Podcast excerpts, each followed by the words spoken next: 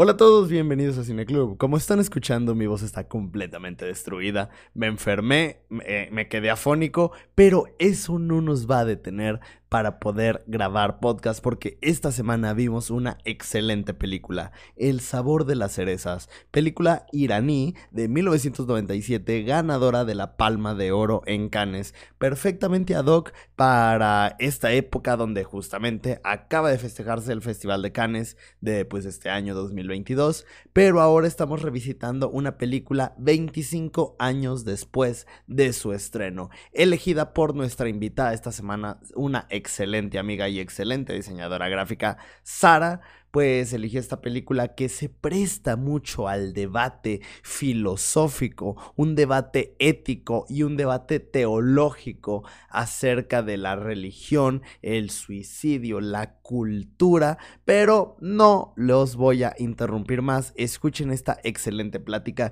que tuvimos cuatro de los miembros del Cineclub Virtual. En esta ocasión nos estuvimos, estuvimos Sara, Mora, Rafa y pues obviamente yo, ya que pues obviamente estoy introduciendo el podcast, pero pues escúchenos porque tuvimos una excelente plática, tuvimos, hablamos de un montón de cosas, de un montón de películas, de series, fue una plática bastante, bastante entretenida y pues tocamos temas muy, muy no quiero decir polémicos, pero pues sí, hubo un debate muy interesante gracias a esta película. Si la quieren ver, pues mándenos mensaje y les diremos dónde poder verla. Está disponible en plataformas de streaming como Movie, una gran plataforma de streaming para aquellos amantes de un cine fuera de lo convencional, un cine independiente, un cine de arte, un cine de autor, pero sobre todo un cine distinto. Hay que expandir nuestros horizontes y ver todo tipo de películas. Si son fans del terror, del cine de superhéroes, de lo que sea, no importa, no quiere decir que dejen de ver ese tipo de películas para ver otro tipo de cine, no.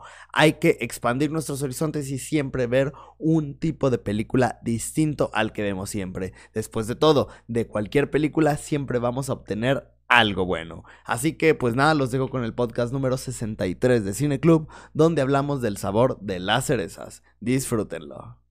Aquí tenemos cine latinoamericano. Comercial. De oro.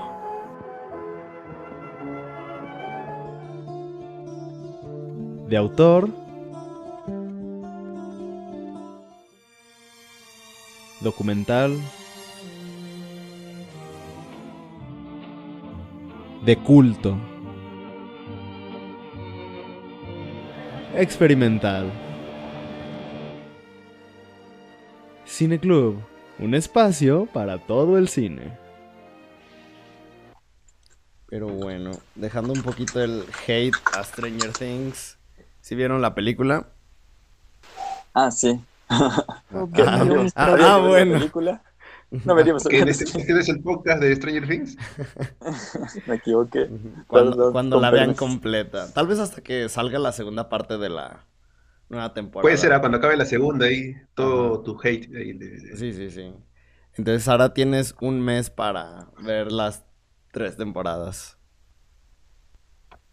Válgame, ni que fuera Amanda, pero bueno, está bien. Ay, ¿cuál era la frase? Si no es, si no es cuota. Alta referencia. No, es que, es que bueno, por ejemplo, a mí lo que me llamó la atención de la primera parte de Winona es que se basaba en un suceso, o sea, real, lo del MK Ultra.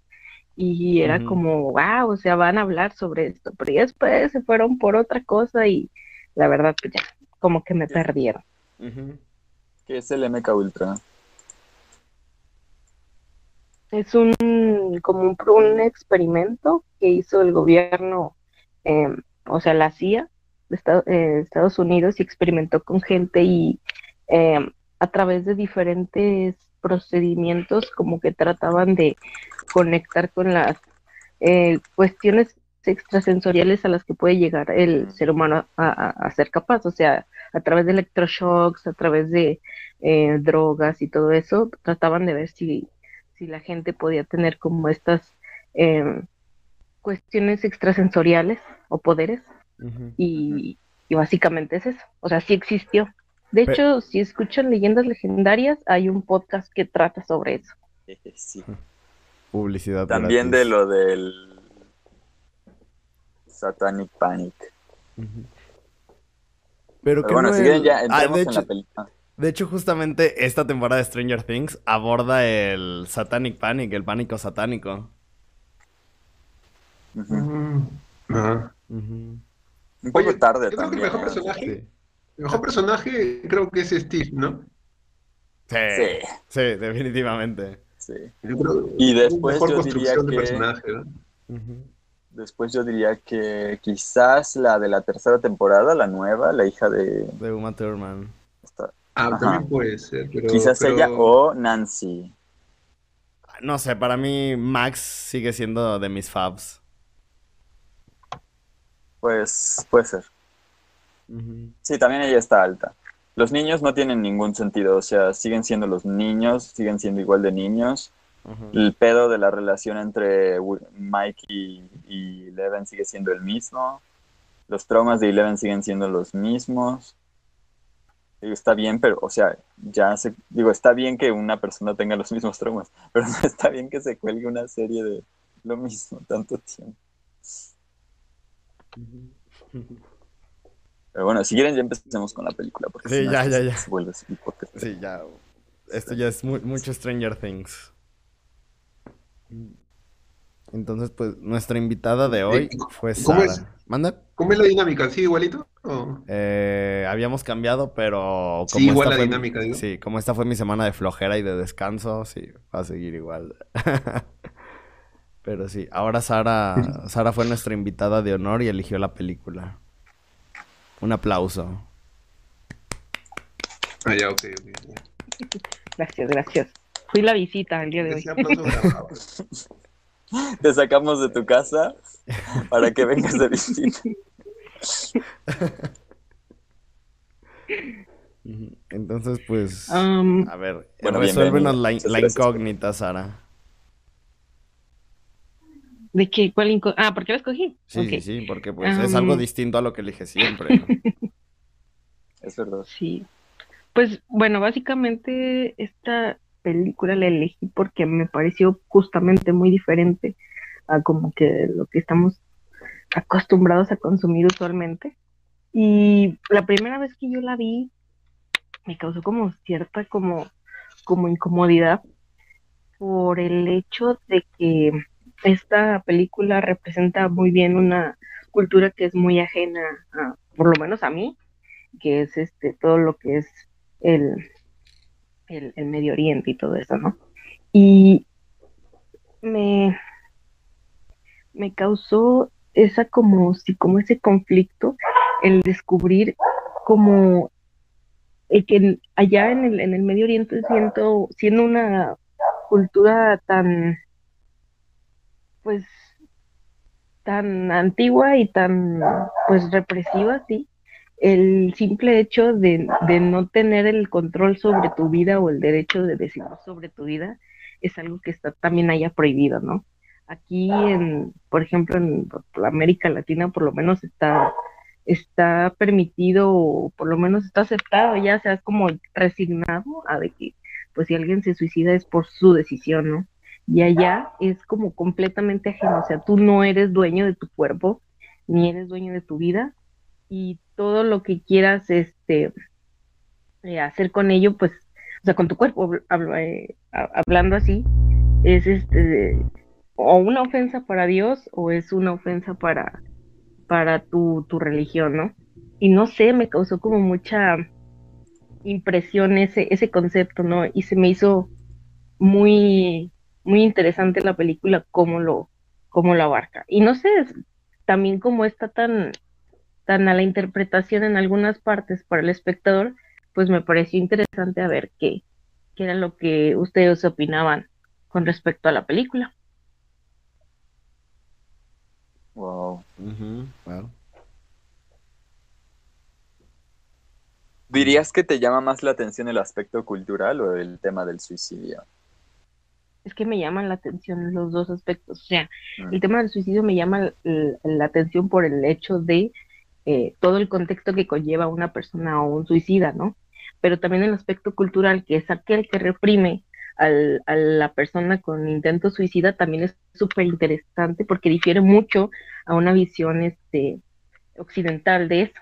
Entonces, no sé, se me hace como un contraste muy fuerte y se me hace un, una visión interesante. Y cómo, digo, a mí me causa curiosidad cómo, cómo llegaste a esta película, porque es una película muy, am, no la había escuchado para nada, aunque creo que está bastante premiada y me parece bastante buena, claro, pero, pero nunca la había escuchado porque hay otras, ¿no? Como Persepolis, que son árabes, o, o lo de la princesa Kaguya, que son así como famosas porque son muy buenas, aunque quizás no son tan populares. Ujú. Bueno, yo esta película la conocí porque estoy en un grupo donde pasan películas de todo tipo y en Facebook. Entonces en, suben películas de desde polacas hasta japonesas, indias, de todo tipo. Y esta no sé, me como que me causó interés en- desde que leí la sinopsis y ya me puse a, a verla y, me, o sea, me hizo como, wow, así como mucho eco en, en todo lo que que si bien, o sea, si lo quieres ver de en primera, a primera vista, como que no te dice mucho, pero conforme lo vas reflexionando, porque algo que también me causa mucha impresión es de que no tiene música, entonces como que te da tiempo para que tú mismo vayas como digiriendo, vayas meditando todo lo que está pasando sin interrupción, y como que eso, es- eso me fue haciendo eco en mí y dije, ah, mira, está, está padre. Pero sí, básicamente es eso, por un grupo en, en Facebook. Mm. Entonces es reciente que la viste. Creo que la película no tiene tanto tampoco. ¿verdad? Sí, es del Mm, 97. Hace como unos. Está bien, bien joven. No, la vi hace como uno, uno o dos años más o menos. Ya.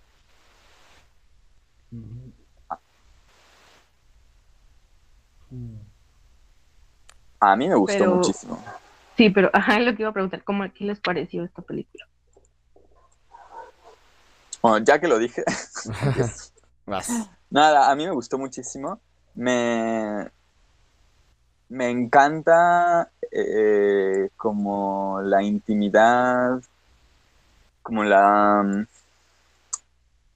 autenticidad o la, la, mm, sí, la autenticidad de los diálogos. Quizás no en un sentido, por ejemplo, de que sean naturalistas, como lo serían estas del otro que el escritor que te gusta, Alan, que hace como guiones donde la gente se interrumpe, se, se detienen o divagan ex- de, maneras, de maneras extrañas como que parecen muy naturales, pero que raro en las películas. Pero ¿Neil aún así me parecen ¿O quién?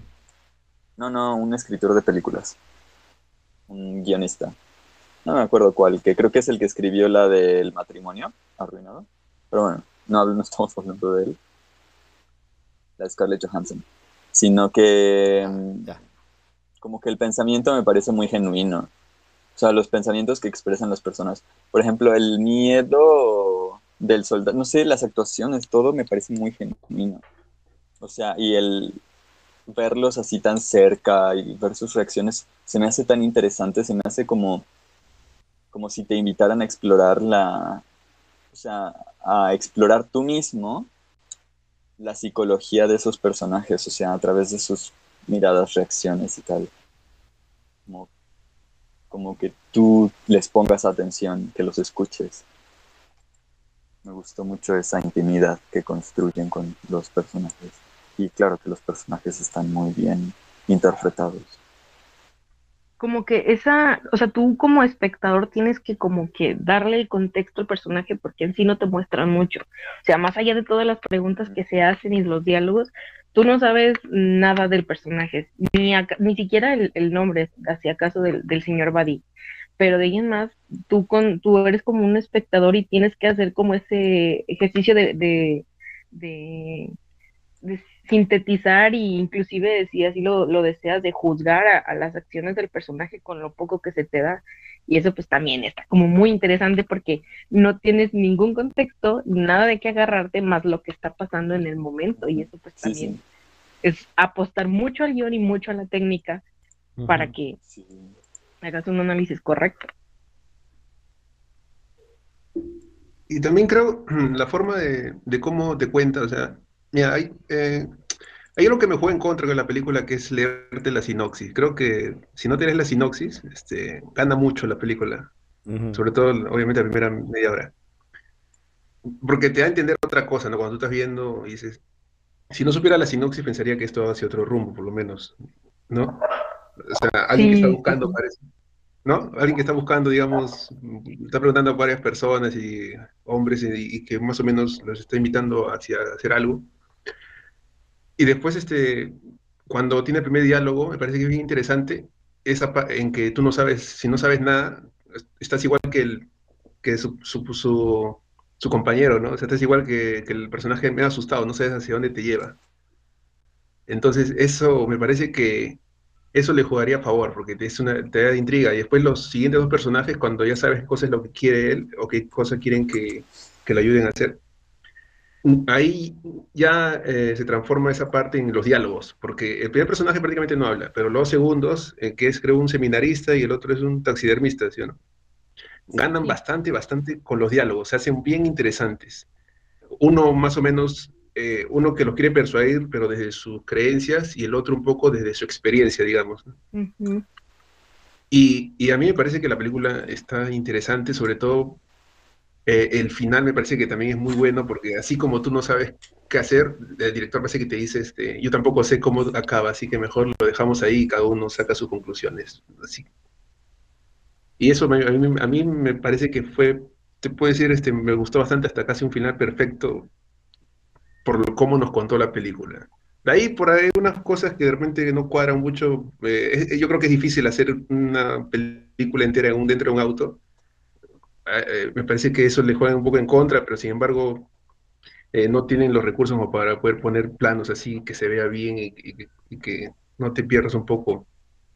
¿no? en, en los cortes, en los cortes. Pero me- en general me parece que la película, eh, es- los personajes, los diálogos y un poco la forma de contarlo es muy buena.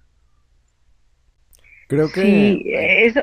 Mm, Perdón. No, Ah, continúa, mm. continúa. Es que iba a decir que creo que por eso mucho, por eso mismo la película explota al máximo todos los recursos que puede ser, como tener un auto. Y a pesar de que es una misma conversación, de repente la cámara sale del auto y vemos una conversación ah, que funciona y lo único que vemos en pantalla es este, este gran plano, este plano muy abierto donde el auto solamente se ve pues conduciendo entre las montañas y seguimos viendo, escuchando la conversación.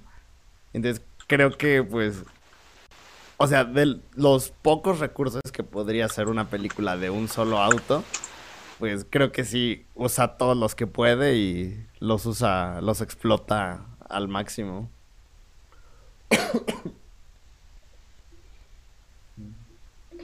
De hecho, ese- esa escena que dices, el del auto desde afuera, me hizo recordar bastante al El Resplandor, o sea, la, de la película, cómo empieza igualito, me hizo acordar. ¿eh? ujú. A mí, a mí Yo se me. siento- Bueno, Dime, di- seguías tú, seguías tú, Sara. Perdón.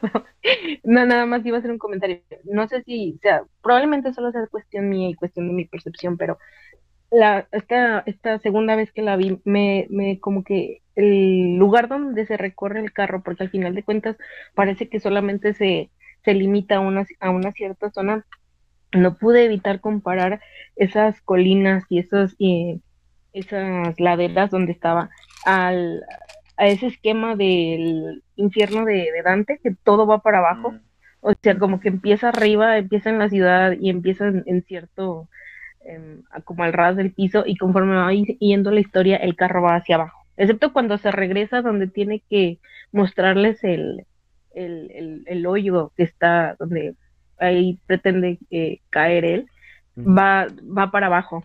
Y cuando está con el taxidermista hace una, una inclinación muy, muy, este, eh, profunda, va muy abajo, pues, entonces, no sé, como que me recordó a esa, a esa parte, quizás, no sé si solamente es cuestión de percepción mía, ¿verdad? Pero esa, esa sensación medio que entre más va en, en la historia, más abajo va en el, en el pais, en el paisaje, pues. Sí, yo también creo. Y de hecho, siento que el paisaje los moldea. Por un lado, siento que da muchas vueltas. que le da muchas vueltas al mismo lugar, como tú dices. Que es el... Pues es que darle vueltas a la idea también es algo Ajá. muy propio de un suicida, ¿no? Y también que, que se van viendo cada vez más bonito. Al inicio es como este lugar lleno de tierra, puro polvo en el aire y todo así, que se ve el sol que está pegando bien duro y la gente está trabajando y hay camiones y, y gente paleando y tal.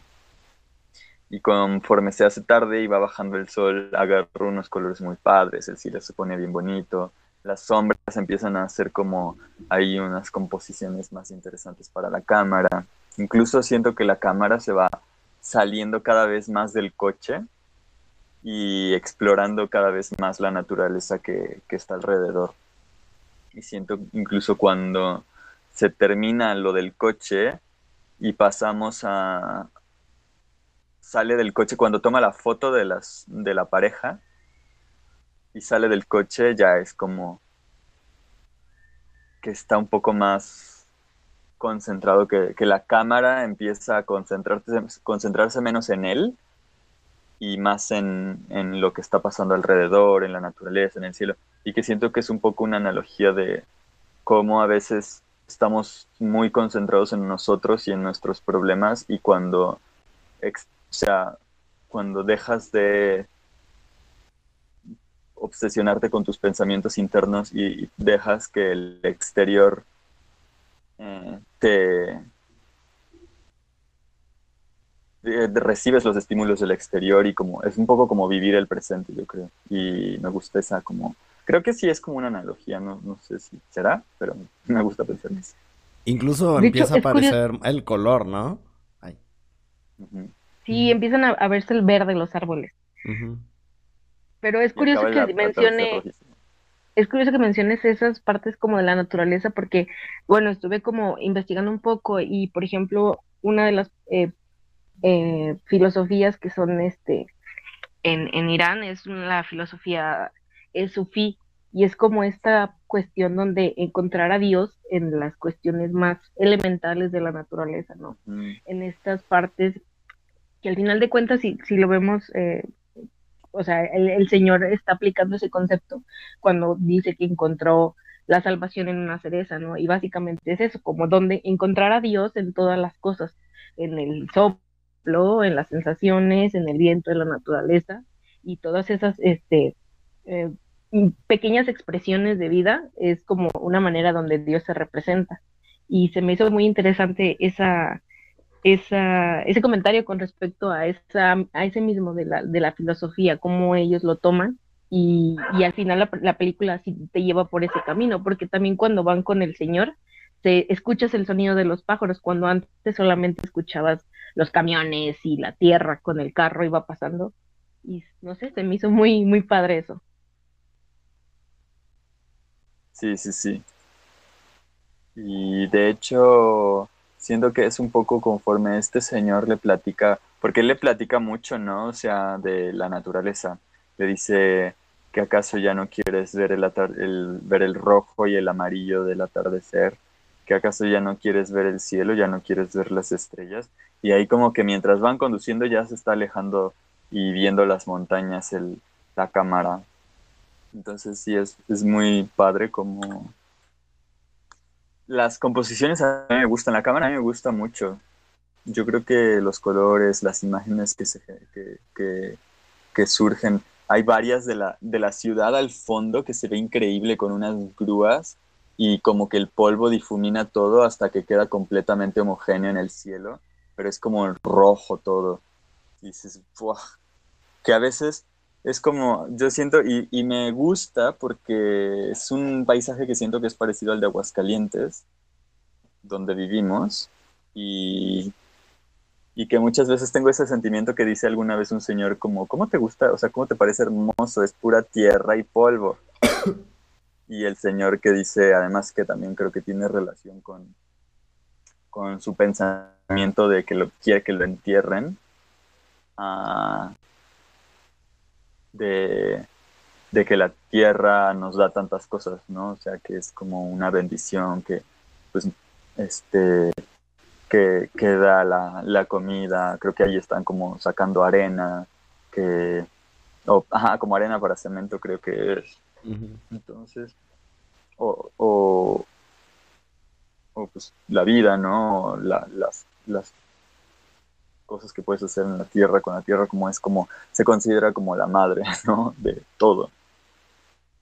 Porque nutre. Entonces, no sé.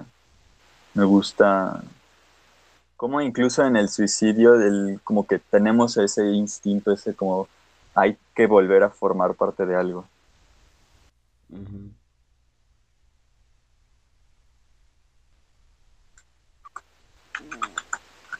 Aunque yo creo que eso es más propio de la religión que se profesa allá. O sea, intentar insertar como ese pensamiento en un mundo más contemporáneo y católico, no creo que no siento que quede como aquí. ¿Tú crees que sí, Mora? Yo creo que sí es muy, muy, muy similar. O sea, incluso en cuanto a lo que decía Sara de que aquí pensamos que, que, que si alguien se suicidó, pues bueno, fue su decisión. En parte, imagino que tiene, o sea, es que no creo que sea tan diferente. Yo creo que si al, o sea, sí, o sea, yo creo que la misma película se podría hacer aquí, tal cual. Y este y que muy respuestas muy parecidas serían las que surgirían. Que una persona muy religiosa te diría los mismos, porque es el mismo Dios, no sé si... Sí, sí, a veces parece que no nos enteramos, pero los musulmanes, los judíos y los católicos y los cristianos, todos alabamos al mismo Dios creemos exactamente en el mismo Dios. No que sea una versión u otra versión. No, no, no, no. Es el mismo Dios exactamente. Mm, pero, pero sí, y sí, o sea, yo creo que te dirían como, pues este es que tu cuerpo no es tuyo. Mi mamá muchas veces lo dice, como que nosotros no somos nuestros. Y que perteneces como a, a pues a otra cosa, ¿no? O sea, no necesariamente que le pertenezcas a Dios, pero que tú con tu vida tienes como una responsabilidad con todos, que en parte es verdad y además en parte creo que ayuda. O sea, que, creo que es un mensaje de consolación también. El no pertenecerte completamente a ti, sino ser parte de algo más. Y que a veces como pensar así te ayuda a, a ver las cosas de una manera en la que menos sufres menos, porque no sé, quizás a veces el sufrimiento viene de sentir que eres responsable de tu dolor. Ok. Ahora, algo que nos dice, este, o por lo menos no nos dice, mejor dicho, este, es que en verdad no nos dice cuál es su problema, ¿no? O sea, no, nunca nos dicen por qué se quiere hacer eso, por lo menos no nos especifica bien, ¿no? Nos dan cosas como para deducir algunas cosas. Y yo creo que tanto así que hasta en la película ya eso como que no importa, ¿no? No te importa tampoco cuáles son los motivos, sino más bien te importa este, eh, si logra hacer o cómo lo quiere llegar a hacer, ¿no? Ese, la primera persona prácticamente no le dice nada, ¿no? Hasta el último. Y se va asustado. Y a las segundas dos personas como que le interesa contarles y un poco parece que él también muestra sus dudas y, a partir de ahí y tanto así hasta el final, ¿no? O sea, nos muestra todas sus dudas sobre lo que va a hacer y, y tanto así que parece que el taxidermista un poco que es el que más lo persuade, ¿no? Por lo menos pareciera. Incluso cuando llegó esa parte que se bajó del carro y lo fue a buscar, uno pensaba, ah, de repente lo ha hecho este, lo ha hecho reaccionar o digamos, ¿no? Y sin embargo, justo ahí cuando parece que él quiere un poco conversar, justo el, el personaje del taxidermista tampoco como que no le hace caso, ¿no? Como que dice, no, estoy ocupado, estaba haciendo otra cosa. Y después como que, no sé, yo me da la sensación un poco como que él está dudando y de repente quería un momento a alguien de que otra vez lo convenza, pero sin embargo no encontró eso y siguió con, lo que quería hacer, ¿no? Hasta el final. Yo creo... Sí. Ay. No, estoy completamente de acuerdo. Creo que todo... Nada, simplemente creo que si quieren ahorita hablamos de eso, pero yo creo que todo el- la película él está tratando de con- encontrar a alguien que le diga qué hacer, como dejar su propia responsabilidad de si suicidarse o no sobre alguien más. Ah, yo estoy y no estoy de acuerdo en eso. Mira, bueno, primero que nada voy a decir algo y espero que tú, Mora, ya que sé que tú estás más metido en esa onda, me, ah, me complementes. Ay, qué bonito suena. Tú me complementas. Bueno, Claro. yo creo que la película está construida como, como una fábula.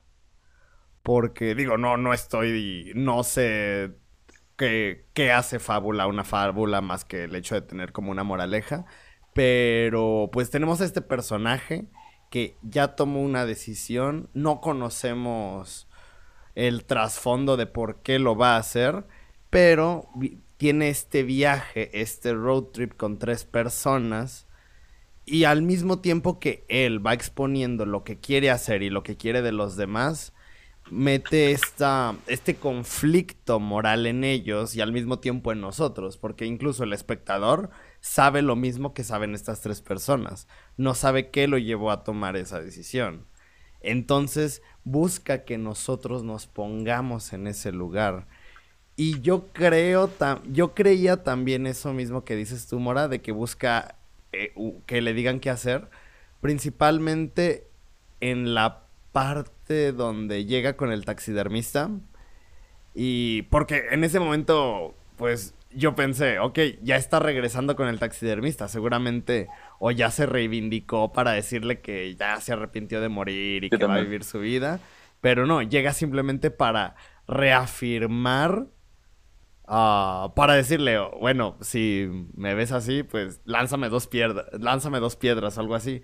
Y entonces yo pensé, tal vez simplemente está buscando al mismo tiempo ah, desviar como la culpa de sus actos y por eso le está diciendo que tire esas piedras, como no está 100% seguro de, de si, es la, si es realmente lo que tiene que hacer y está intentando compartir la culpa, pero pues para no mostrar, para no decirlo de una manera tan cruda, pues estaba también dando ese dinero a las personas.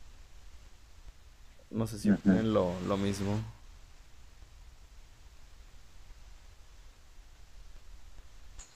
Creo que son muchas cosas. O sea, creo que necesariamente es un esfuerzo por salvarse. No sé si por salvarse en, después de la muerte o por salvarse antes de la muerte. Porque, digo, entiendo que su preocupación porque lo entierren es tener una, una sepultura digna. Y me imagino, aunque no estoy seguro, que a las personas que se suicidan, pues simplemente no las sepultan porque, no se, cons- porque se considera que han cometido un pecado eh, capital que no quedó confesado y lo mismo, ¿no? Como muy ah, católico, no te pueden, o sea, no te pueden perdonar así de ninguna manera, ¿no? Ah, y que eso, eso es muy grave también en el catolicismo, el suicidio. Y, y en parte creo que es este, por un lado, conseguir gente que, que rece o piense en ti. Hay, hay un... Ah, pues en, en el mismo, en el- la misma Divina Comedia se habla de cómo en el purgatorio la gente está ahí atorada y avanzan más rápido, no quien trabaja mejor, sino quien tiene más gente en la vida rezando por ellos que es muy interesante, eso yo nunca me lo habría esperado. O sea, no se trata de que seas el mejor en el purgatorio, no es como un examen o una... Eh, sí es en parte una prueba, ¿no? O sea, como limpiar tus, tus, tus pecados para que ya puedas acceder al cielo. Eh, sino, pero no solo es eso, sino que el hecho de que haya gente pidiendo por ti, pensando en ti, rezando desde la vida para que te perdonen, es lo que más te da ventaja Como en en el Coco. purgatorio. Ajá. Entonces, que, que, o sea, sí es muy importante que los muertos tengan estas sepulturas, que tengan un lugar donde se pueda ir a rezar por ellos, que se pueda este, pedir por ellos, un lugar donde puedan recibir ofrendas y sobre todo donde quede, eh, donde quede evidencia de que fuiste, de que exististe, ¿no? Y entonces, este, en ese sentido, creo que su, o sea, la sepultura es muy importante para su salvación. Pero también creo que esta exploración de buscar gente con la que pueda conectar, a la que pueda ayudar y que la trate de detener de, y que lo traten de detener de su suicidio y que además lo quieran ayudar, ¿no? O sea, que quieran ser sus, que quieran ser sus amigos, es una forma en la que él busca como pues eh, conectarse a la vida, o sea, tener un vínculo, algo que hacer, algo que vivir, ¿no? Entonces, en ese, en ese sentido, creo que toda la película es como tratar de salvarse de una u otra manera.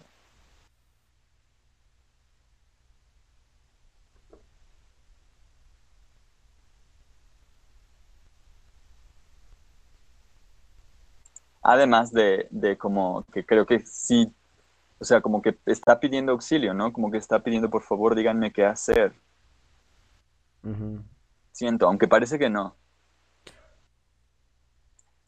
Creo que sí. O sea, ya en el momento en el que estás pidiendo que te entierren, o sea, ya visto desde este punto de vista cultural, creo que sí es pedir como esta ayuda.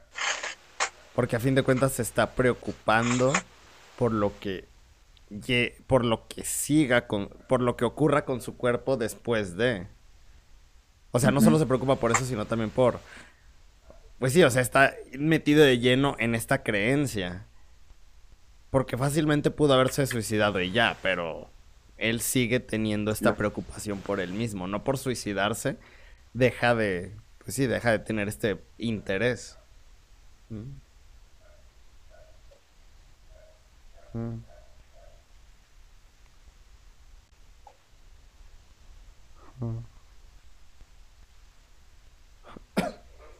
Pero, pero por ejemplo, de hecho yo, o sea, yo, yo cuando veía viendo la película pensé que era más porque, no sé, de repente él, mm, o sea, digamos, se, se toma las pastillas y de repente él creía que de repente no iba a morirse inmediato, de repente no quería sufrir, de repente iba a estar agonizando y por eso quería verificar que, que en verdad estaba muerto, ¿no? Para que lo entierre. ¿Por qué? Porque en la última parte él regresa y le dice, grítame algo más, le dice, ¿no? Más indicaciones, ¿no? Como para que en verdad certifique que esté muerto, porque recién ahí lo entierra. O sea, ya, no dijo solamente que lo llame por su nombre, sino que dijo que lo vaya a ver, que verifique si en verdad está muerto. Ahí yo pensé un poco más, de repente no vaya a ser que esté vivo, pero agonizando y, de repente tampoco quiere sufrir, porque, eh, por ejemplo, esa conversación que tiene, me parece que con el tercero, que es más interesante, hay una parte eh, bien, cuando le dice este, no, con, el, creo, no sé, con el segundo es alguien, o el tercero, creo que el segundo es, cuando, ah, sí, cuando alguien le pregunta, le dice este, eh, tú puedes comprender mi dolor, todo, sí puedes simpatizar, pero dijo, pero una cosa es que lo comprendas, pero no lo vas a sentir, le dice.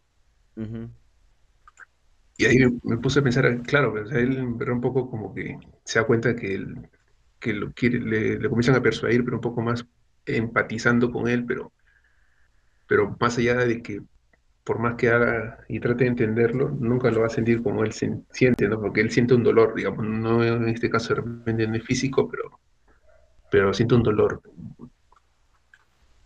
Y yo creo que hace mucho de eso la película un poco, ¿no? Nos muestra un poco lo que él está padeciendo o por qué llegó hasta esa situación, pero no nos dice por qué, simplemente nos dicen que está con ese sentimiento.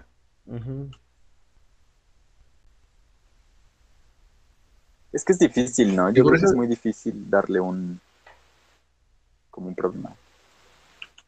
Que quedaría como, como 13 Reasons Why. Que quedaría como 13 razones. Ajá. Pero el final les, les, desencajó, o sea, un poco le sacó de, de cuadro un poco, o, sea, cuando vieron, dijeron que ya acabó ya. Me lo imaginaba, la verdad. Sí me imaginaba que iba a terminar algo así. Me parece un poco como que te saca de la película, ¿no? Como si fuese decirte, esto es una película, así que si estás bien metido en ese momento, como que te bruscamente como para que no te, no, te vayas a un poco a olvidar que esto es una película y te estamos contando una historia que, que es un poco como es normal, porque, porque después nos muestran escenas donde están en ese lugar todo y parece como si fuese murió una persona más y va a seguir todo así normal, ¿no? Pero Yo creo que. O sea, te refieres al hecho de que no se ve si vive o muere, o muere, ¿no? Claro, o sea, no nos muestra nunca un final definitivo, parece que, o sea, no deja, y encima nos pone escenas como de lo que vimos, como siendo, mostrándote que todo esto era una película, no sé, como que todo es una historia que parece estar muy real, pero sin embargo al final te dicen como diciendo, esta es una película y, y así como hay casos, escenas que parecen que tú dices, este, oye, esto acaba, tiene un fin, esta no, pues, así como la vida real, ¿no? Sabes cómo acaba, así como, varios personajes de repente. De repente él no regresa nunca y lo entierra tampoco se entera si murió o no murió. O él mismo que murió no se sabe si en verdad lo enterraron o no, no sé. Yo creo que era muy difícil, o sea, yo creo que las dos cosas que mencionas yo no sabría qué hacer. Y me imaginé que quedarían así desde el inicio porque es como, ¿qué haces? O sea, nada, por un lado siento que no aporta nada y que en realidad significa más problemas. Porque dices, bueno, es que si vive, ¿qué significa que viva? O sea, que, que la decisión correcta era vivir y que condenamos a todos los que murieron o que muera y entonces no me importa que te mueras. Porque a final de cuentas creo que no se trata ni del problema que, que tenga, que puede ser, no sé, una deuda, o puede ser que perdió a toda su familia, o puede ser que tiene una enfermedad terminal, o, o sea, pueden ser muchas cosas, ¿no? Pero creo que no se trata de eso y tampoco se trata de si se suicida o no se suicida, porque ambas cosas van a lo mismo. Si el problema, o sea, eh, si qué tan grande es el problema o qué tan grave es, ¿no? Y lo, creo que lo que se quiere evitar es hablar de eso, o sea, no se trata de qué tan grave es, porque no, no, el problema no está en la realidad, el problema está en ti, en cómo te sientes y en cómo lo percibes. Y el Señor lo dice, o sea, cuando yo tenía muchos problemas, yo también me quise suicidar, pero luego volví y no cambió mi situación. O sea, después de comer la cereza, no cambió la realidad, pero cambió mi perspectiva y cambié yo. Entonces, no se trata de cuál es el problema, y ni de cuál es el resultado, porque ambas, uh, ambas, lo que, lo que, ambas cosas como que apuntan a que existe una solución, incluso si vive o muere. Como que ambas cosas apuntan a que existe un problema y una solución. Y creo que la perspectiva de la película es que no, que se vive porque, porque se vive, o sea, porque esto es lo que hay, porque hay vida y se vive. No se tiene que vivir ni nada, pero pues, está para vivirse. No se tiene que vivir, pero está para vivirse. Entonces, creo que habría sido, por un lado, habría sido muy difícil para los, eh, para los, o sea, los creadores de esta película, escritores o directores. Y por otro lado, creo que no es lo que querían decir. Porque te digo, o sea, lo que no me gusta de, este, de 13 razones, para empezar, está en el título, o sea, como que 13 razones. Porque, eh, porque en, la, en la serie tú te das cuenta que la, la, la, chica tenía muchas más que 13 razones para suicidarse, que venían de otro, de, mucho antes, ¿no? Que se acababa de mudar, que había perdido a sus amigos, que estaba en un lugar nuevo, que estaba incómoda, que había decepcionado a sus padres, que se sentía insegura de sí misma. O sea, son un montón de razones que no se reducen a lo que hicieron otras personas. Entonces, yo creo que es eso. O sea, también por eso yo me lo esperaba. Porque. Porque eso es lo que yo haría. la verdad es lo que yo No sé si eso responde a tu pregunta, no sé si ese era el tema.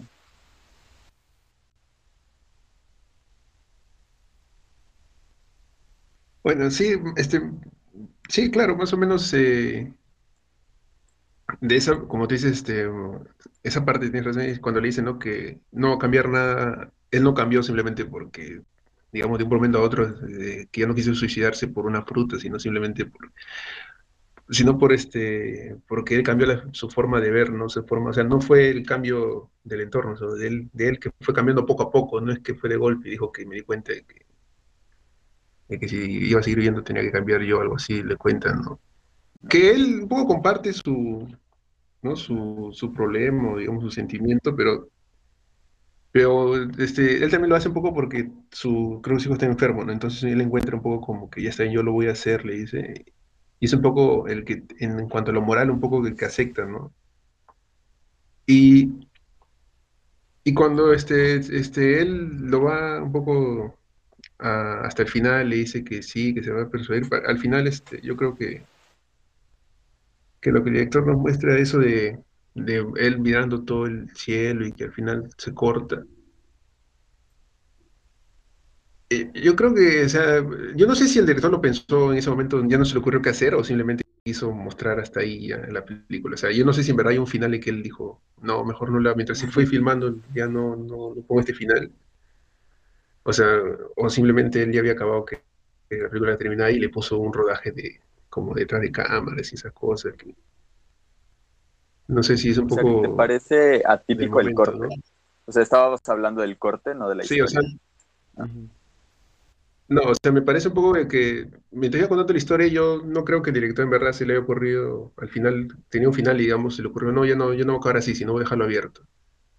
Ah, O yo creo que ya tenía pensado hacer eso, yo tengo que la historia estaba hecha y iba a acabar sin final, o sea, yo no creo que en verdad se le hubiera ocurrido en el momento, porque por ahí leía que poco que el director, este, en verdad no sabía cómo acabarlo y dije acabarlo así, porque tampoco sabía cuál es el final perfecto de un- una situación así, ¿no? O sea, como tú dijiste, no hay una situación correcta, ¿no? O sea, si hubiese muerto hubiese estado bien, o si hubiese seguido vivo hubiese estado bien también. Te voy a- Lo que yo pensaba al final. Ah, todavía no entra Sara, ¿no? Sara se fue desde hace rato. No sé si. Claramente no leíste el chat. Ah. Sí, se fue por su hermana. Este. Yo Ibas a hablar un poco del, del, del final, ibas a hablar un Ajá, poco de... ajá. Pensaba que se iba a morir porque porque nos porque nos porque se cerraron las nubes. Yo pensaba que se iba a abrir el cielo y se iban a ver las estrellas y se cerraron, todo lo contrario.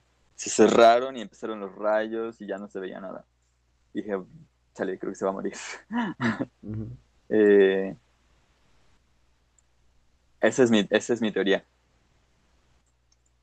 Pero s- a lo- o sea, en el sentido de como tú que pensabas que había un final que no se atrevió a poner, ese es el que Sí, más o menos.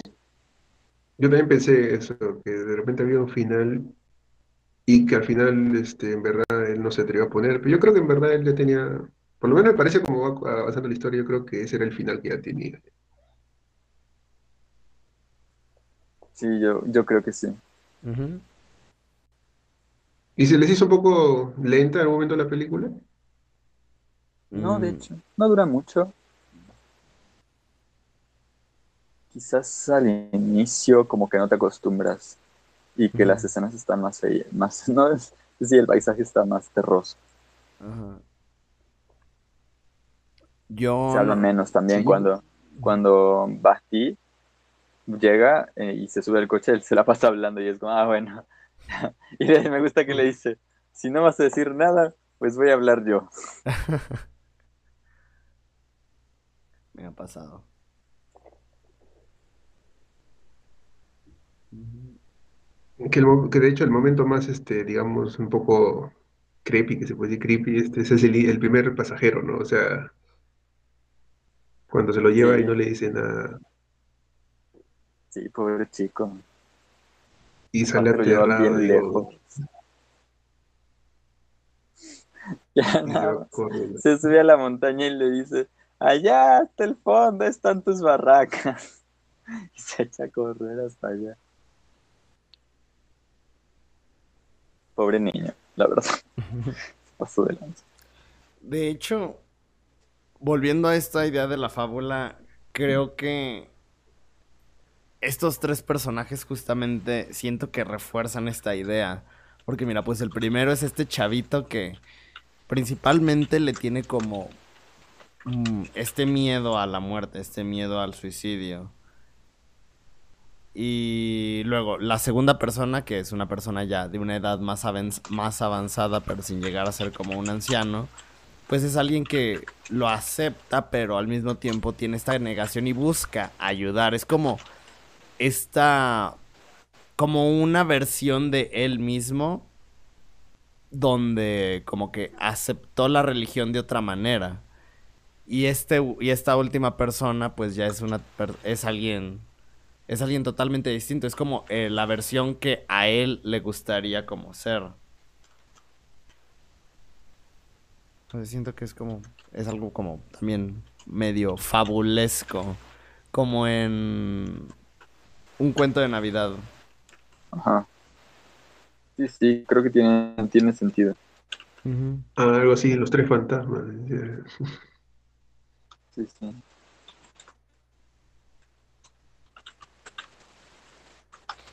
Y ahora esta película no tiene música, ¿no? O sea, no tiene, como tú dices, el inicio se hace así, todo de frente, sin, prácticamente no hay música en una parte, o no hay música. Parece mucho como de francés, ¿no? Mucho de películas francesas, así que, que sin muchas, algunas películas francesas que no tienen, por ejemplo, no se han visto Petit Maman, por ejemplo, es una película que tampoco utiliza la música casi.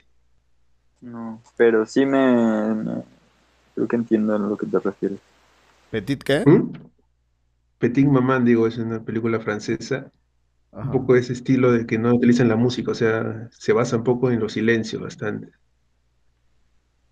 Que también es corta, películas cortas como estas, que utilizan a su favor, ¿no? El, utilizar el ambiente, el sonido, los silencios.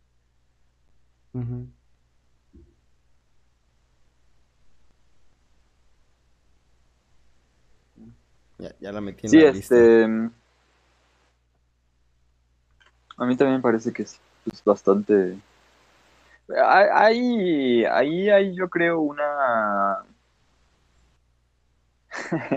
me parece curioso que nos, que nos estemos acostumbrados a que haya música y así. Porque lo más sencillo es no poner. o sea, al poner música no solo, o sea, quizás nosotros estamos acostumbrados a que haya música como para llenar los silencios porque es una cosa más de Hollywood, más de mercadotecnia, de que no pierdas la atención. pero lo más sencillo, este, sería, sería no poner música, ¿no? Este,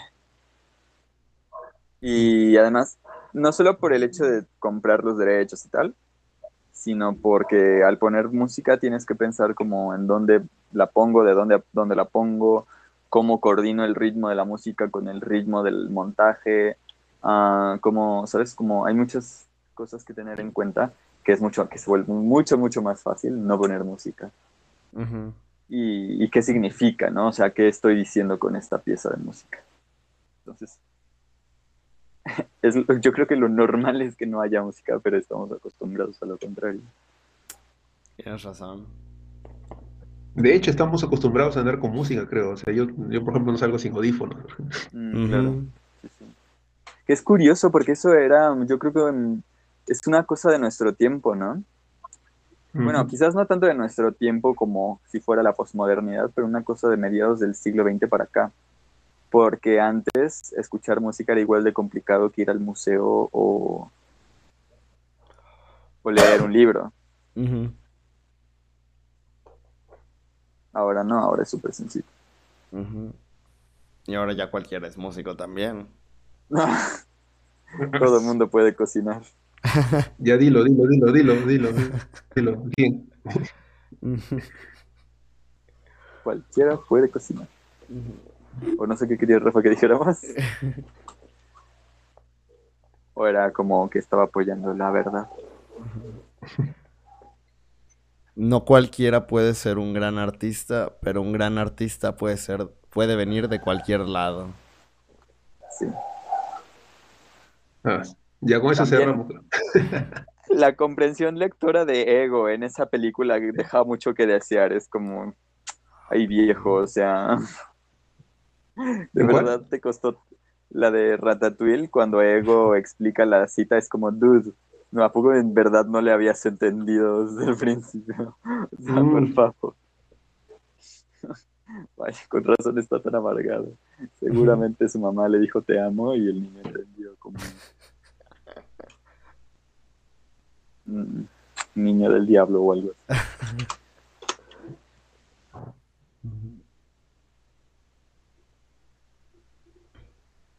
A ver, les quiero hacer la pregunta obligada.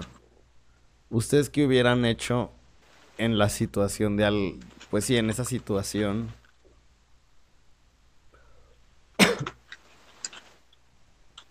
¿Cuál? ¿El que te ofrecen Yo- para interrogar a una persona?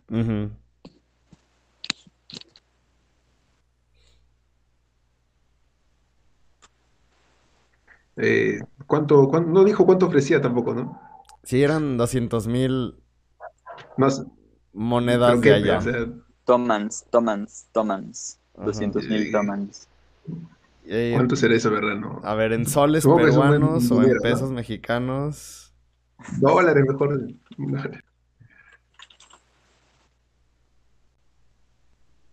¿Cómo se llama la moneda? Pero aparte recordemos que de 1997. Tomans. A ver, A ver, creo que es Tomanes. ¿qué no es Y ahora no sé real si son iraní? reales. Yo lo tengo como Con Tomanes real- se entiende. Ah, ah, ok. A ver. Dude, son 4 dólares. ¿Cuatro dólares? Uh, Casi 5. uh, apenas ¿Cuánto una es? coca y un gansito. 4, dólares 77. Pero eh, hay eh, no sé cómo será ya de repente. es, Pero de yo creo que es de, dólar, 2000, en de el 97, 1997. Ya ves, en el 97 de repente y también con la inflación. ¿Cómo será? De repente será bastante. Mm, ¿Cómo puedo ver en Google? Oh, es que está hasta el 3 de mayo. Yo quiero ver 1997. no se puede, amigo. Ah, no, espera, sí, sí, sí. Ya, ya encontré una página, ya encontré una página. Según esto, el valor del real iraní era de... Ajá. Ah, chinga. Eh, a ver, aquí dice que es de... Eh, espérame, espérame, espérame, espérame. Ahí voy, ahí voy, ahí voy. 6.50 euros. Entonces, 6.50 por 200 mil. Ajá. ¿Cuántos euros son? 200 mil, ¿era?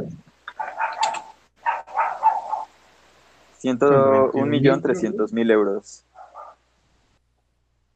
No, tanto. No, Se me hace No. muchísimo. no, Pero ese es el valor del euro en el 97. Que equivalía ¿Del a... euro o del, del real? Del real y del euro. O sea, 6 seis tomanes equivalen a un euro o 6 euros equivalen a un tomán. 6 euros equivales a un tomán. No manches, ¿cómo crees? Ajá, en esa época, eso es lo que equivalían. Pero un euro del 97 equivale a .46 euros de ahorita.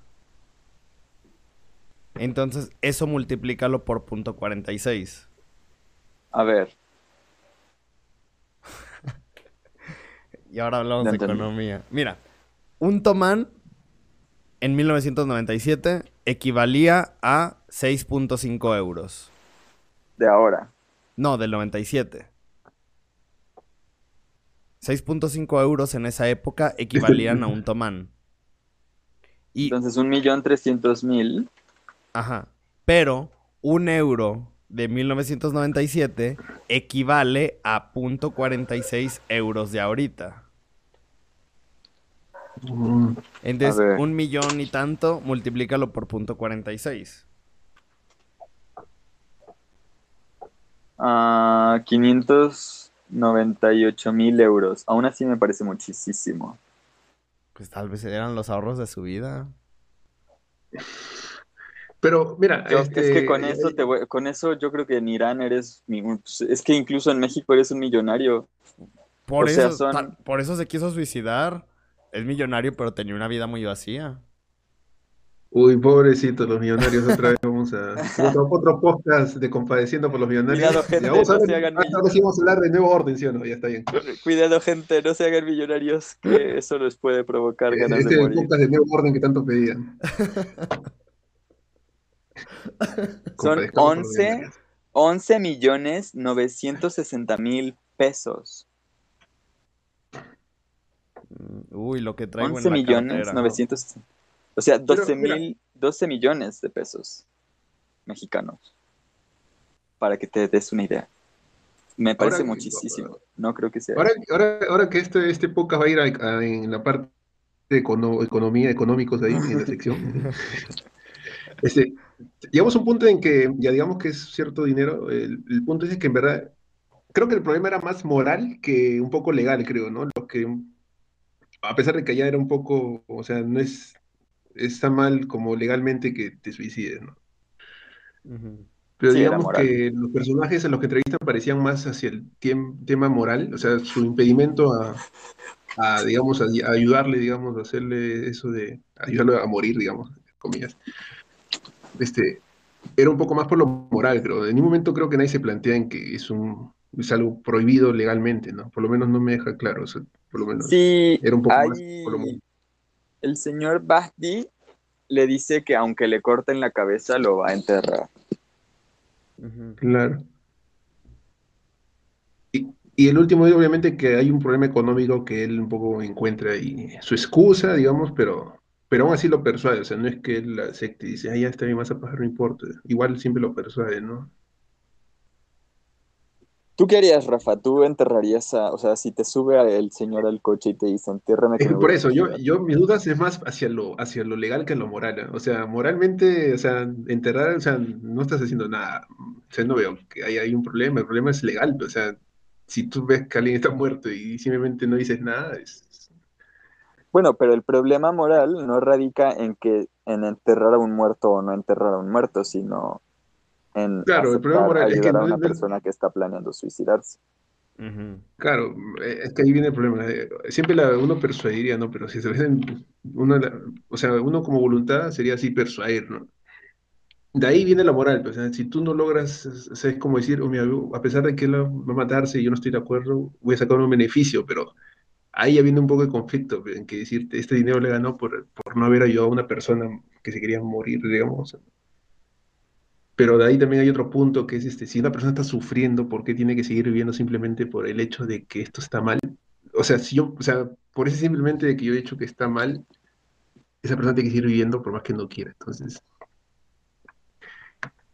ahí es un conflicto bien interesante y hasta un poco eh, contexto, ¿no? Porque es, eh, una persona que tú no conoces, obviamente no tienes sentimiento, no tienes un poco, pero mientras en ese trayecto, digamos, igualito como la persona vas y lo vas conociendo un poco, de repente ya no se hace tan fácil, ya, ¿no? O sea, en- por ejemplo, al final de la película, eh, te pones un poco en los zapatos de los que estaban siendo ahí sus acompañantes, ¿no? Y un poco como que dices, ah, sí, entiendo por qué lo persuaden un poco, más allá de sus creencias, sino porque también van hablando y lo van conociendo, por más que sea un rato, igual lo van conociendo, entonces siente con esa obligación de, de tratar de persuadirlo porque está bien evitar que él muera. Pero este, este, a ver, es, in- es interesante cómo nos muestran el, el último personaje que sí acepta, ¿no? Y tú dices, mira, esa persona acepta y es una persona, parece que la persona que lo mejor lo trato es la persona que en verdad al final sí acepta. Sí, Y después cuando- y ese es bien interesante porque, por ejemplo, no es, no es la primera persona, no es la segunda, o sea, es la tercera que mejor se llevó, incluso en la que parece que hay una mayor conexión, empatizan bastante, sin embargo es la persona que en verdad sí acepta hacerlo, o sea, eh, ¿cómo se le puede jugar ahí a la persona por, por comprenderlo ese dolor, ¿no? Porque si él pasó por situación y dijo, ya, está bien, yo hice lo que pude, pero sin embargo, ya que no quieres vi- vivir, igual te voy a ayudar a que tengas- estés enterrado. Mm, sí.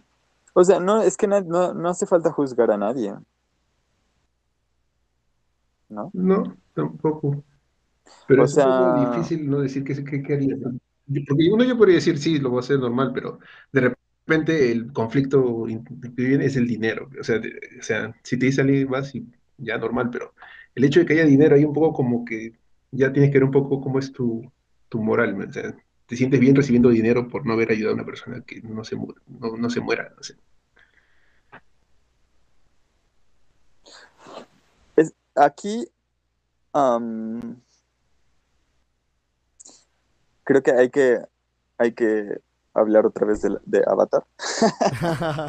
Como siempre. Pero algo, algo muy rápido, algo muy rápido que hablamos la vez pasada, creo. Ajá. Hay una, hay un momento en donde Aang está meditando y hablando con sus vidas pasadas porque no quiere matar al Señor del Fuego. Y hay un momento en que habla con otra maestro aire, otra avatar maestro aire, y le dice, tú también eres monje, tú debes entender que no puedo matar al Señor del Fuego sin importar todo lo malo que haya hecho, porque está mal matar y los monjes no podemos matar. Y el avatar, o sea, bueno, pues es que son ambos avatar y ambos son monjes, pero la, la maestro aire de su vida pasada le dice, Ah, claro, los monjes no matamos y claro que es difícil, pero tú tienes y, y John y le dice yo no puedo, yo no puedo, eh, creo que le dice como yo no puedo, este, pues decirte qué hacer porque es tu posición y yo no sé qué haría, pero tienes que reflexionar si no estás, o sea, si el hecho de que, de que de no querer matar al Señor del Fuego no es una cosa de ego, porque tu responsabilidad es ayudar a todo el mundo. Y si para eso tienes que matar al Señor del Fuego, pues deberías hacerlo, porque el mundo está antes que tú y eres avatar antes que, antes que, eres, an- antes que ser monje. Entonces, un poco de eso creo que es lo que pasa muchas veces en estos casos. Yo no sé si, si, lo haría o no lo haría, si enterraría o no enterraría a la persona. Pero me queda claro que si no lo hiciera, o si me escapara o tal, en parte es un miedo y es una cosa de ego, eh, no tanto de que yo crea que está mal enterrarlo, ni que, ni que lo juzgue por suicidarse, sino que es una cosa de que me mancho yo, que siento que me ensucio yo con, con algo que no me gusta en mí, pero, pero eso es una cosa de ego, no de ética. O sea, no estoy tomando la decisión porque me parezca correcta, sino porque no quiero ser esa persona. Es un poco como también la decisión a veces quizás de, de del tranvía este. Quizás a veces también tomamos la decisión de las personas como yo que decidimos no tomar, no tomar ninguna acción en, la, en el dilema del tranvía, que hay cinco personas que van a morir y puedes mandarlo a que solo muera una. Pero yo de las personas que no moverían nada. Y es posible que eso se deba como a que no quieres participar de en la en la acción. Pero yo creo que no. O sea, creo que lo he pensado y creo que hay otras razones por las que yo no lo haría en el tranvía. Pero muchas veces es- estas cosas, y debemos ser conscientes, son cosas, o sea, son cuestiones de ego y no es mal. O sea, no somos malas personas por sucumbir ante el ego. Pero yo creo, por ejemplo, que el, el seminarista sí que es mucho de, de eso. Es mucho de, no, no, yo soy un seminarista, yo no te voy a ayudar a, a suicidarte para nada. No porque si está bien o mal o porque si... de- o sea, el tipo muy posiblemente se de todas formas y a lo mejor se queda sin tumba porque no quisiste. Y peor. Pero, pero el seminarista dice que no porque él es seminarista y no puede. Ujú. Porque puede, quiere porque no quiere llevar esta carga consigo. Lo cual pues, se entiende. Pero mm, pues es- hay razones de, de fondo. Yo creo que idealmente lo que, lo que quisiera creer que, que yo haría es ah, tratar de quedarme con él, de, de hacerlo cambiar de parecer, aunque sea por una noche. Decirle como, mira, mejor sigamos hablando de esto mañana. Y, ¿sabes? Como darle a la gente un una cosa que hacer al, día siguiente siempre. Pero bueno, es difícil y, gente como el último que tenían cosas que hacer, pues es como, pues, tengo cosas que hacer también. Y se entiende, pues. Pero si de llegar el carro, espero, yo pienso que yo sí, sí pues, lo entierro. Idealmente que no. Pues lo del dinero o el dinero, pues si lo necesito lo usaría y si no lo necesito trataría de, dedicarlo a otra cosa. Ok. ¿Tú habrías matado al Señor del Fuego? ¿Tú habrías matado a Palpatine? No, yo creo que no, porque a mí me gusta mucho la solución del, del avatar. ¿Por qué Palpatine? Porque el maestro Windu quería matarlo y Anakin quería enjuiciarlo. Y su solución fue matar al maestro Windu y volverse malo. ¿Tú habrías matado a Palpatine? Por eso lo queman después. y por eso lo queman ahí después eh, hace un par de días. Spoiler, spoiler. ¿Tú qué habrías hecho, Mora? ¿Enjuiciarlo? No, no mataría, no habría matado a Palpatine. Parece como la del buen héroe, o sea, que nunca quiere matar, o sea, simplemente hay una diferencia, hay un límite que es que lo diferencia del criminal, ¿no? O sea, el criminal de repente mata, ¿no? Pero la ventaja del criminal es que sabe que su oponente no lo quiere matar, por lo menos desde el héroe, digamos, ¿no? De la vista del héroe. Yo creo que las personas no son los seres que deban decidir sobre la vida y la muerte. Eso es lo que yo creo esa es la razón por la que por la que no salvaría a, a cinco y que muera uno. Ah, es como en Assassin's Creed o sea, yo no, yo no soy, yo no soy la entidad que debe valorar si, si la vida de cinco vale más que la de uno. Mm. Ok. Ay, no, ya, ya no voy a poner ejemplos. ya, ya, fueron muchos ejemplos. Tenía más, tenía más. Tengo un cuaderno lleno de, de situaciones.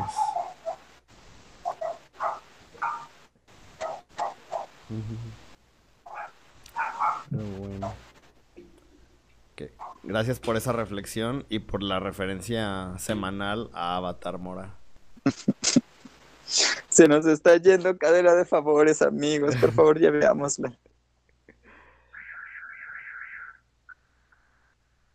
¿Quieres que la veamos o, le cedes tu turno a Rafa? No, este, está bien, está bien, que elija esa todavía porque yo no tengo, no sé ni qué película ¿Que no hay sorteo ya? No, ya no hay sorteo. ya no.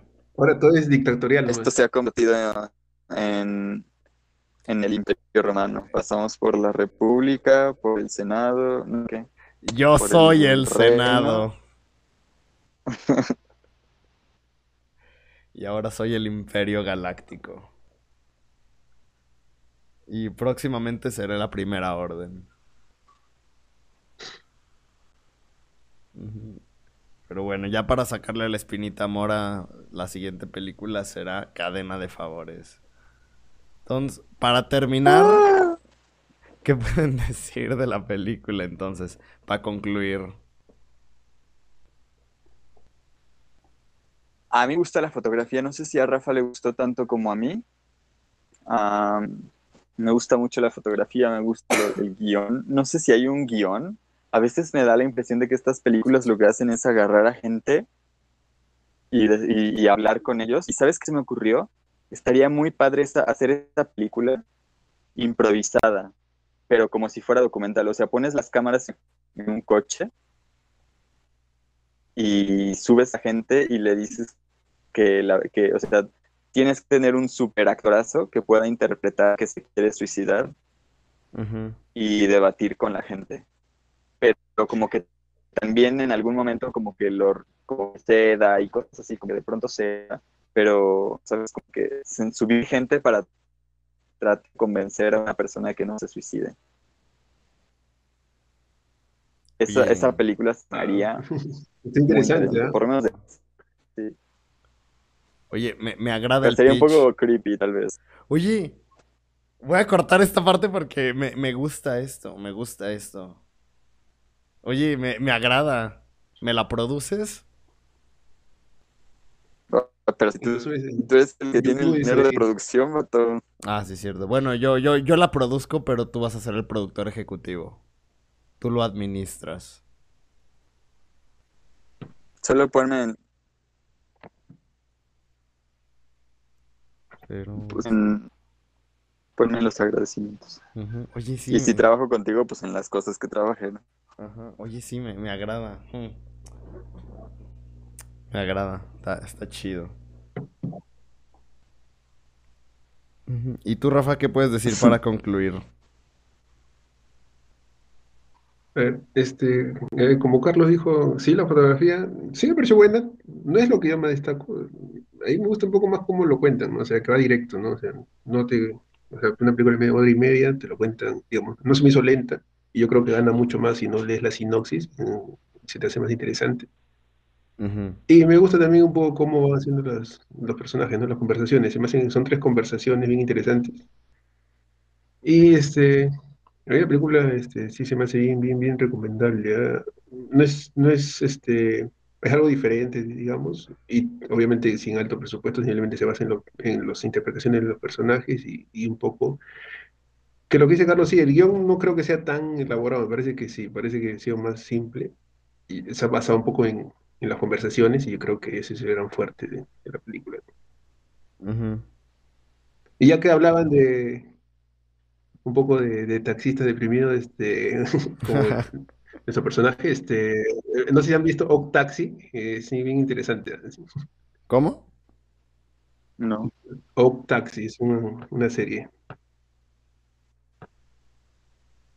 Ahí... ¿Hacia arriba? ¿Taxi hacia arriba? Sí, sí, ah, de anime.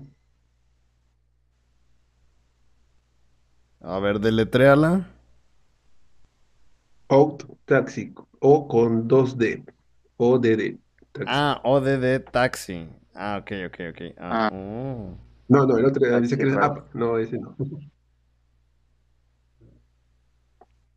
Ok. Ay, Ah. no, está, está- está muy Es de furro. Me sí, interesa. verla.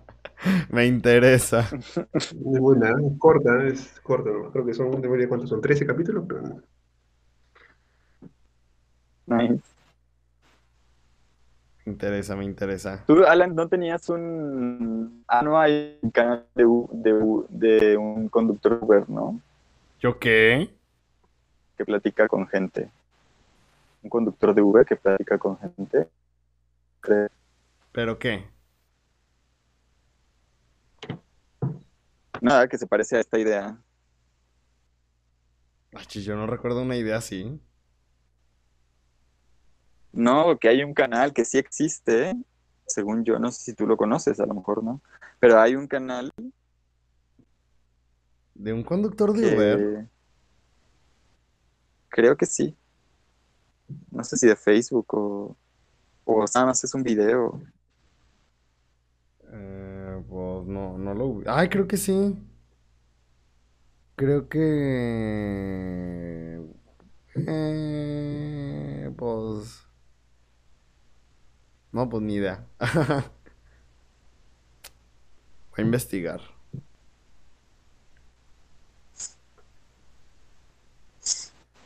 Y a ti, Alan, no ha hecho tu, tu apreciación. Yo, pues, o sea, a mí lo que me sorprende de esta película es que, por ejemplo, y creo que más al inicio y al final, me, sor- me sorprende cómo utilizan esta Golden Hour para grabar muchas cosas y cómo habrán administrado el tiempo para que, para que, se- para que quede tan bien y tan exacto, utilizando tanta luz natural. Pero pues sí, en general creo que incluso los colores se me hacen muy, muy llamativos. En general creo que me gustó bastante. Y me gusta mucho cómo juega con toda esta, con este rollo... Ay, es, que no encuentro la palabra. Ah, con este rollo que te hace cuestionarte a ti poniéndote en el asiento de, de estas personas que viajan junto con él. Para que estés en su misma posición sin saber nada, pero al mismo tiempo cuestionándote sobre la situación en la que lo- los pone a ellos. No sé, creo que es una película muy, muy única en cuanto a, a lo que hace. Me gustó, me gustó. Muy bonita.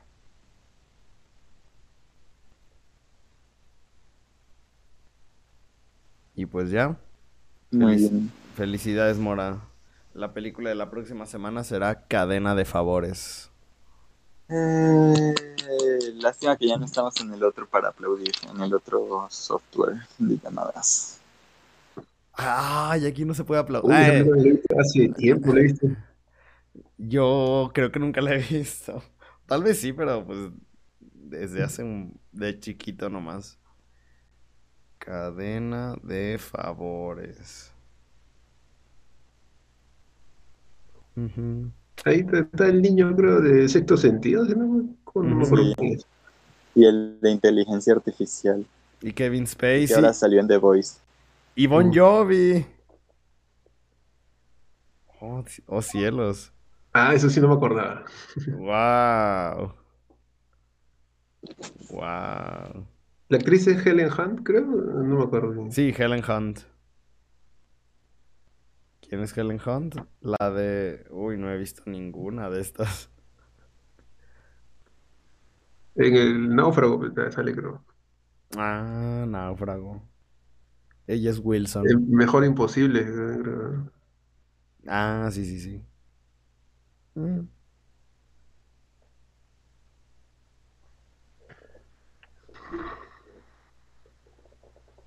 Pues bueno. Pues bueno. ¿Qué hora es allá en buenas Perú? noches entonces. Las mismas. Ahorita son las 9 y 45. Creo que son la misma hora, ¿no? Ah, Tal sí. cual. Está jugando México ahorita contra Uruguay. Ah, sí. Ah. Vamos, a ver, vamos a ver cuánto va. México, Uruguay. Oye, Rafa, deberías venir para el... ¿Te gusta el fútbol? Si te gusta el fútbol, deberías venir para el Mundial que va a ser en México. Ah, sí. Ah, va a ser ahí Olimpiadas. con Canadá y Estados Unidos, ¿no? En el 2026. ¿eh? Mm. Primero que clasifique mi selección, la selección de acá, este mundial y después ya. Oye, ¿y qué va a pasar si son tres países? ¿Van a clasificar los tres, Canadá, Estados Unidos y México? ¿O, o se van a tener que matar? Pues igual si no cla- Normalmente clasifican. clasifican esos tres. Normalmente No, tiene que clasifican estar directo. pues, ¿Cómo va a estar, este, imagínate, Canadá va a estar sus estadios y no va a jugar? No. Ajá. Normalmente Bueno, aunque clasifican. Canadá no creo que sea el problema, creo que el problema puede ser México, Estados Unidos. Canadá está en otro lote, creo, ahorita. México estuvo Pues en es que la- peligro en esta. Normalmente Mm. clasifican Sí, Costa pero- Rica, Ujú. México, Estados Unidos y Canadá clasifican creo que los cuatro. Mm, mm. Incluso Y sin boleto en- extra. claro, en Costa Rica creo que bajaron una- un repechaje. Mm. Pero, ¿este mundial cuándo Bueno. va a ser? Este, este El de junio. 2026. No, no, no, el de este año. pues, en Ah, junio. este año. Ah, no, en diciembre porque es, porque es en el desierto. Ah, Es verdad. Va a ser casi noviembre, por lo que hace este, época Es de, verdad. digamos, menos calor. Estaba en el calculando que iba a ser en junio. Ni modo, amigos. Toca esperar otros seis meses. Uh, no, pues voy a estar viendo el mundial de League of Legends. ni modo. Ujú. Oye, ¿tú juegas League of Legends? Sí, pero. ¿Y qué te pareció Arcane? ¿Arcane te pareció en verdad bien muy buena? A mí me gustó. Es muy buena. Yo creo que es la mejor animación que hemos visto. Arcane me pareció buena, yo no soy mucho de League of Legends, solamente... No me gusta el final. ¡Eh, spoiler, Ah, spoiler! pero no Ah, ¿no has visto? A mí no, Voy en el capítulo no, 3. simplemente no me gusta. Ah, Simplemente no me gusta el final. Me parece incompleto como. No, la última temporada en general. va a salir otra temporada, o sea que igualito. Aunque Ah, bueno, mejor no digo, spoilers. Cualquier comentario del final le haber mucho spoilers. Pero si a ti te gusta lo de la animación y tal, puedes ver los, los las cinemáticas del juego, que muchas están hechas también por el mismo estudio, de hecho de ahí se agarraron para Arkane. Ujú. Ah, para que hagan este, la serie. Creo que se llama no- For... Pero digo, ya no lo va a hacer Netflix, creo, ¿no? O sea, ¿o ¿quién lo hacía? Creo que la siguiente, va a ser de temporada, creo que ya no lo va a hacer Netflix, creo. ¿no? Quién sabe, no sé. O por lo menos no lo va a distribuir. Pues creo que igual esta tampoco la hizo Netflix, nomás la distribuyó. Mm. Pero está buena, pero el problema que yo tengo con Arcane es que no se me antoja nada verla, pero cuando la veo no puedo dejar de verla y, ve- y veo dos episodios. Aunque salga Jinx, Ay, es que ¿no puedes el- verla? mira, los primeros tres episodios que vi son de Jinx chiquita, entonces es como de, "Meh, no, no es la actitud de Jinx chida. Pero creo que Pero a partir de la segunda ya es Jinx Es grande, eh, hay, hay algo, hay un, sí, no, hay un cambio en lo que si ya no continúas, es bien difícil que te enganches. Si a la, después de la tercera, cuarta te enganchaste, ya, ya no lo dejas hasta el final. Y sí me enganchó, de A mí verdad. el me gustó. desenganche me llegó en, en la tercera parte. Fue como... ah, Ah, y la música también es bacana, ¿eh? el intro de Imagine Dragons. Sí, eh. está todo bueno. Ah, está maravilloso. Sí, sí. Solo me gusta esa, esa idea horrible que tiene League of Legends de ah sí, eh, Sound es este está simplemente está mal dirigido y no tiene buenos líderes ah, y por eso está en la mierda. No es porque la ciudad de Piltover les tire basura y desechos tóxicos y envíe a las policías a, a la policía a abusar de la gente y robar y extorsionar. No, no, no tiene nada que ver con eso. Piltover es inocente. Suena exactamente a dirigida. México. Sí, o sea, ¿no? Es como... Y el de- eso me, pero eso ya lo veía venir porque desde los trailers decían los escritores como, oh sí, queremos probar que no hay buenos y malos. Y es como, estás hablando de una ciudad construida sobre otra. Ajá, obvio. Es como Alita, ángel de batalla. Ah, no la he visto. ¡Ah!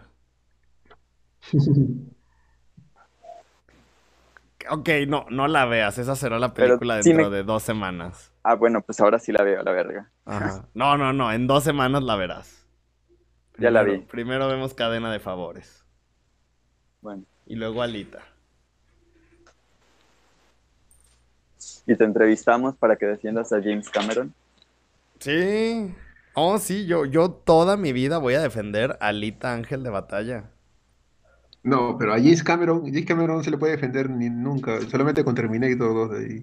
No, no, no. Yo, es James Cameron y él puede hacer lo que quiera. Sí. Pues sí, Ya no porque tiene dirige, mucho ya dinero. lo único que hace es in- inventar tecnología y de ahí ya lo que salga. Nah, nah.